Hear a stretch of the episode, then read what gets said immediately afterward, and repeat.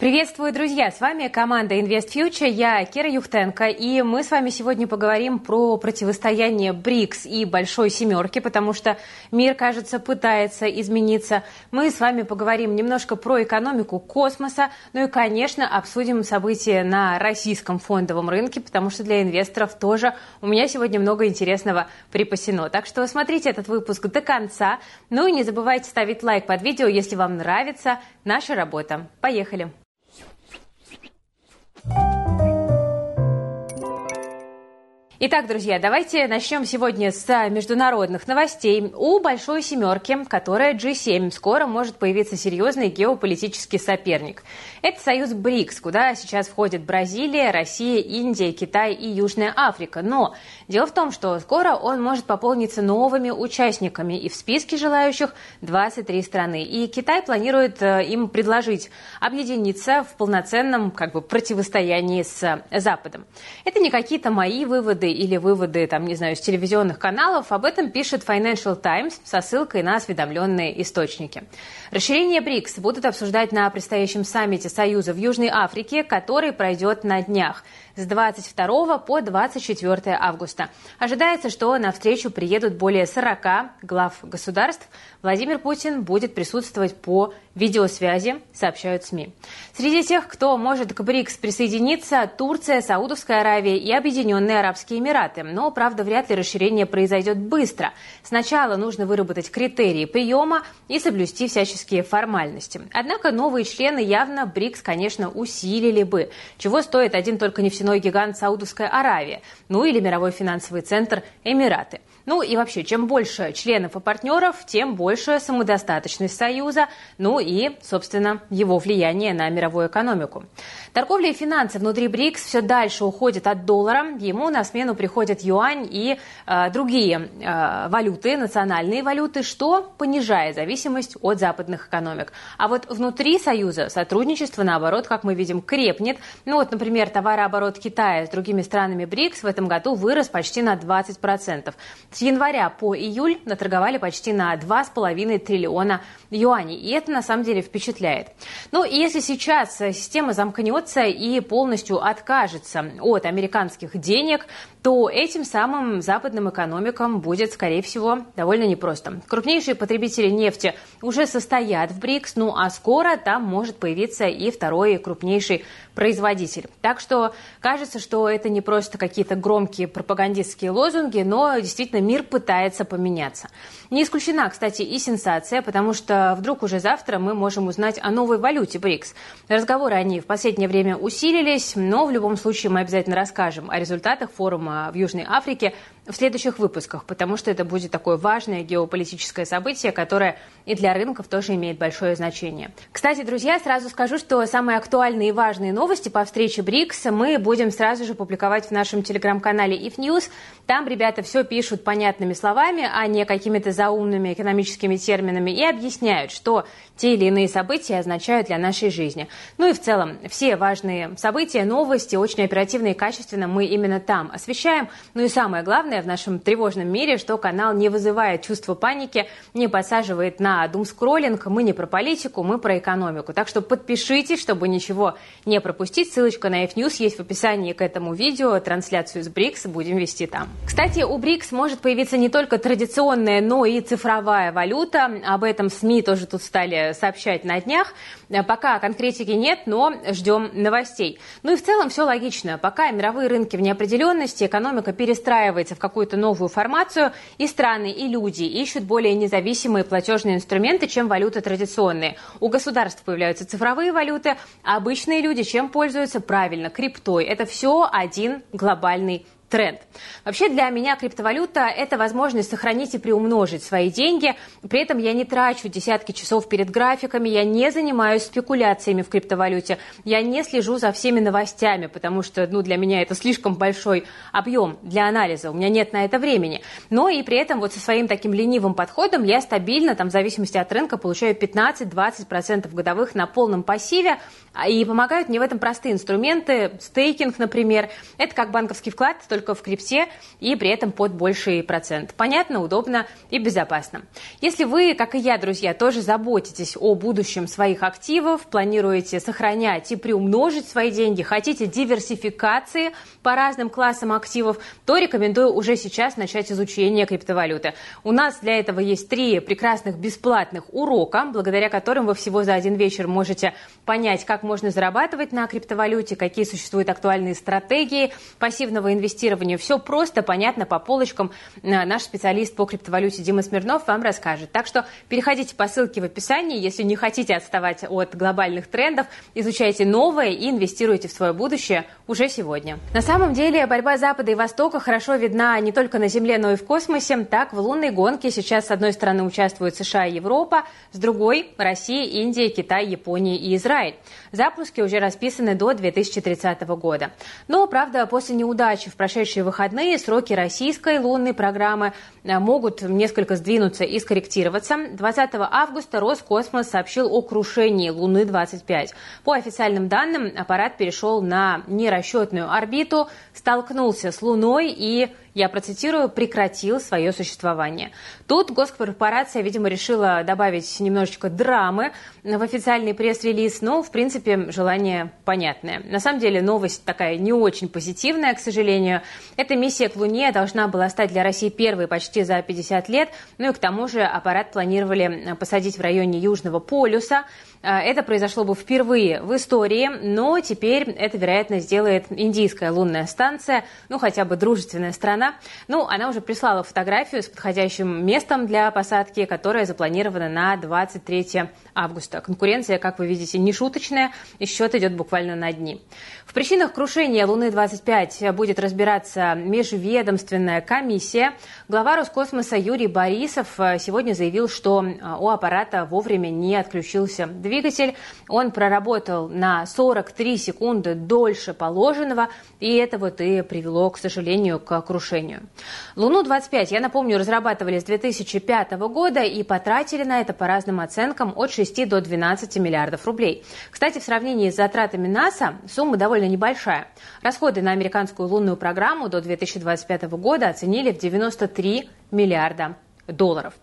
Что будет дальше с финансированием запланированных э, российских миссий, полетов Луна-26 и Луна-27. Это пока большой вопрос, но, правда, сейчас космос э, для России – это, наверное, во многом вопрос престижа, даже, а не науки. Так что здесь все зависит от желания России продолжить участие в международной лунной гонке. Почему наши космонавты летают иногда не э, с особо загруженной научной программой? Именно потому, что государству не важно, чем они там занимаются государству важно, что они там присутствуют, что русская речь всегда звучит в космосе, э, и благодаря, только благодаря этому Россия вправе считаться мировой космической державой, обладающей, ну вот хотя бы входящей хотя бы в тройку мировых лидеров.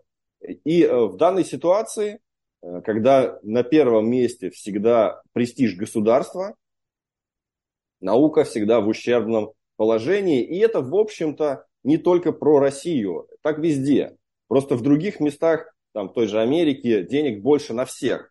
И достается серьезный кусок науки.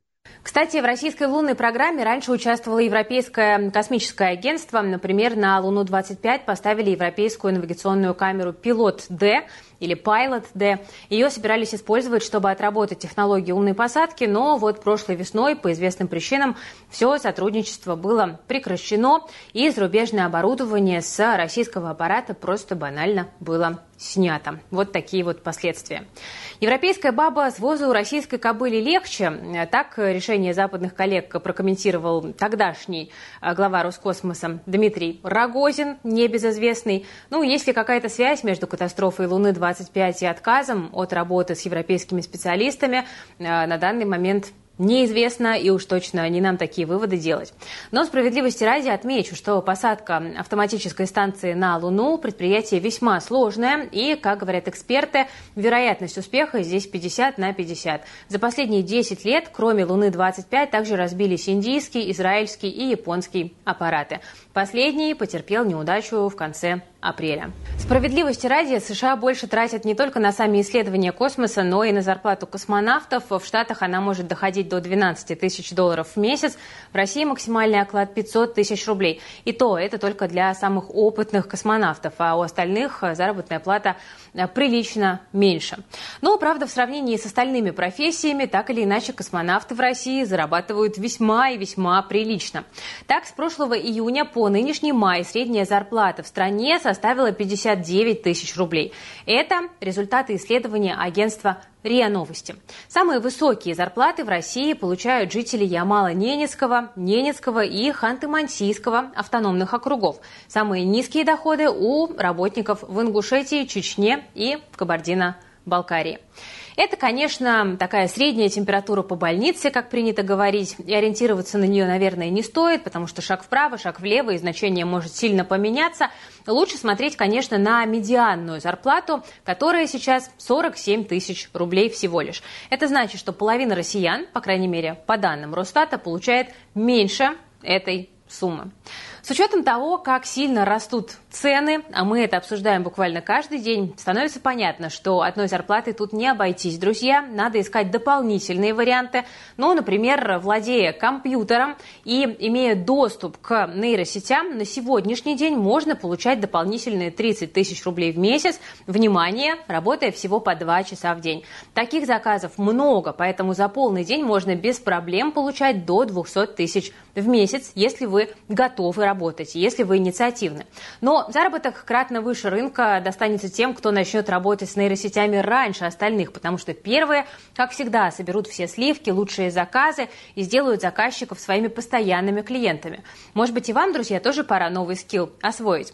Мы тут подготовили как раз большой нейропрактикум, разобраться с которым сможет каждый. Мы вам покажем, как освоить 40 нейросетей, от самых популярных до тех, о которых пока знают только единицы. Это 10 занятий занятий и полноценный мастер-класс по поиску клиентов на биржах фриланса.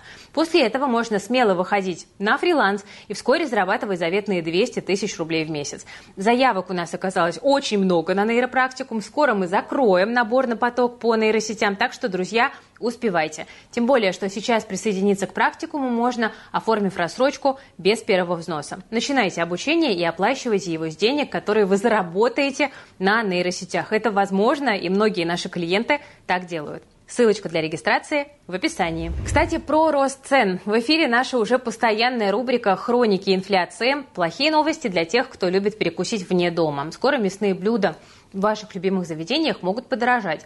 Рестораторы сообщили, что с марта по июля цены на курицу и свинины у поставщиков выросли на 20-30%. В магазинах цены на мясо выросли примерно так же. ФАС уже взялась за дело и проводит проверку среди производителей. Среди э, причин э, участники рынка называют э, что? В первую очередь рост внутреннего спроса. Сейчас нужно снабжать новые российские регионы, а работа многих предприятий на приграничных территориях нарушена из-за всей ситуации. Так что нужны дополнительные вложения, в том числе и на повышение заработной платы. Но, правда, Минсельхоз пытается всех успокоить и заявляет, что мясо в том числе подскочило в цене из-за сезона. И вот уже к началу сентября цены начнут остужаться, и происходить это будет буквально вместе с погодой. Ну что ж, хотелось бы верить, а вот что навряд ли будет дешеветь к началу учебного сезона, так это услуги репетиторов. Цены на занятия так сильно растут, что практически половина родителей решили отказаться от их услуг для своего ребенка. За прошлый год средняя цена за одно занятие при подготовке к ЕГЭ выросла почти на 10%, на 9%. Это данные онлайн-школы «Сотка». И это, честно говоря, впечатляет. Поэтому сейчас э, родительский выбор в основном падает на онлайн-сервисы для обучения, благо тех российский впереди планеты всей. Я скажу вам, как представители теха, мы, правда, очень крутые. Ну, а причина, почему переходит на онлайн-обучение в экономии, потому что подготовка к экзамену у репетитора за год, к одному экзамену, это больше 100 тысяч рублей. Для самого дорогого предмета для английского сумма может доходить до 400 тысяч. При этом сдавать-то нужно как минимум три предмета для поступления, а онлайн-сервисы предлагают гораздо более выгодные гибкие условия, так что народ идет туда, где дешево. И, кстати, именно поэтому вот сегмент детского онлайн-образования сейчас очень сильно развивается. Но что не может не радовать, так это то, что в цене растут не только товары и услуги, но и российские акции. Так что при правильном подходе можно отбить то, что инфляция у вас съела. Сегодня индекс Мосбиржи прибавил около процента и закрепился около отметки в 3150 пунктов. Фоном стала стабилизация курса в районе 93 рублей за доллар и дорожающая нефть. Ну, собственно, плюсуют сегодня как раз-таки экспортеры. Также прибавляют транспорт и ритейл. Из новостей стала известна дата собрания Совета директоров «Новотека». Оно пройдет 25 августа. Главной темой станет распределение дивидендов за первое полугодие. Политика компании предполагает э, выплату 50% от скорректированной чистой прибыли. За первые 6 месяцев она у компании составила 156 миллиардов рублей. Исходя из этого, дивиденды прогнозируют 25,5 рублей за акцию. Бумаги компании после новостей о собрании прибавили полтора процента. Немного, но Новотек и так у нас, э, скажем так, недешев. Позитива Новотеку добавляет и новый скачок цен на газ в Европе. В Австралии собираются бастовать заводы СПГ, и рынок опасается дефицита. Ну а Новотек как раз-таки мог бы этот дефицит восполнить. Уже в ближайшие месяцы компания планирует запустить первую линию проекта «Арктик СПГ-2». И это позволит компании Новотек нарастить производство сжиженного природного газа на целых 40%. Так что драйверы, в принципе, принципе остаются у компании. Потенциал роста аналитики видят, кстати, и в бумагах МТС. 22 августа компания планирует раскрыть финансовые результаты за второй квартал. Консенсус прогноз Интерфакса – рост выручки на 12,5% до 144 миллиардов рублей. В этот же день ждем и отчет Мосбиржи. Ее называют одним из главных бенефициаров резкого повышения ключевой ставки. Но, правда, эффект от этого мы, вероятно, увидим только лишь в третьем квартале. Но, тем не менее, акции российской биржевой площадки многие эксперты сейчас включают в список фаворитов. Кроме того, на этой неделе мы ждем и отчет Озона. В августе компания стала одним из лидеров роста. За месяц ее бумаги прибавили почти 35%. Скорее всего, финансовые результаты за второй квартал будут на высоком уровне, так что ждем, как это отразится на акциях. Ну и не забываем об отчете самой московской биржи, кстати, тоже. А вот главным аутсайдером сегодня стала РКК «Энергия». На фоне крушения Луны-25 рухнули и акции космической корпорации на 20 с лишним процентов. Ее даже назвали российской Virgin Galactic. После этого Мосбиржа запустила по ним дискретный аукцион, но, правда, пока компания все равно в плюсе. За неделю после запуска Луны-25 акции РКК «Энергии» подорожали на 70%. Зато есть хорошая новость для тех, кто ждет возвращения полиметалла на российскую биржу, потому что компания сейчас ищет покупателей для своих российских активов. И вот тут уже выстроилась буквально-таки целая очередь. Например, среди желающих Полюс, УГМК, Селегдар и Алроса. Золотодобытчик не торгуется на Мосбирже, я напомню, с 25 июля. Многих инвесторов он этим напугал.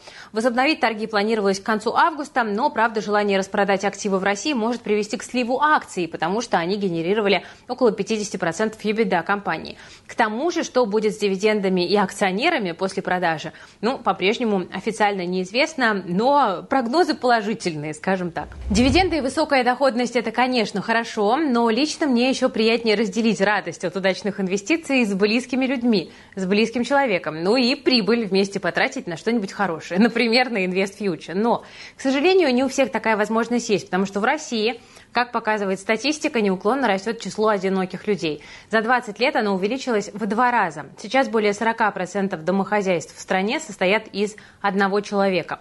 Это на самом деле парадоксально, и к такому выводу пришли специалисты Института социально-экономических проблем народонаселения. Они проанализировали данные последней всероссийской переписи.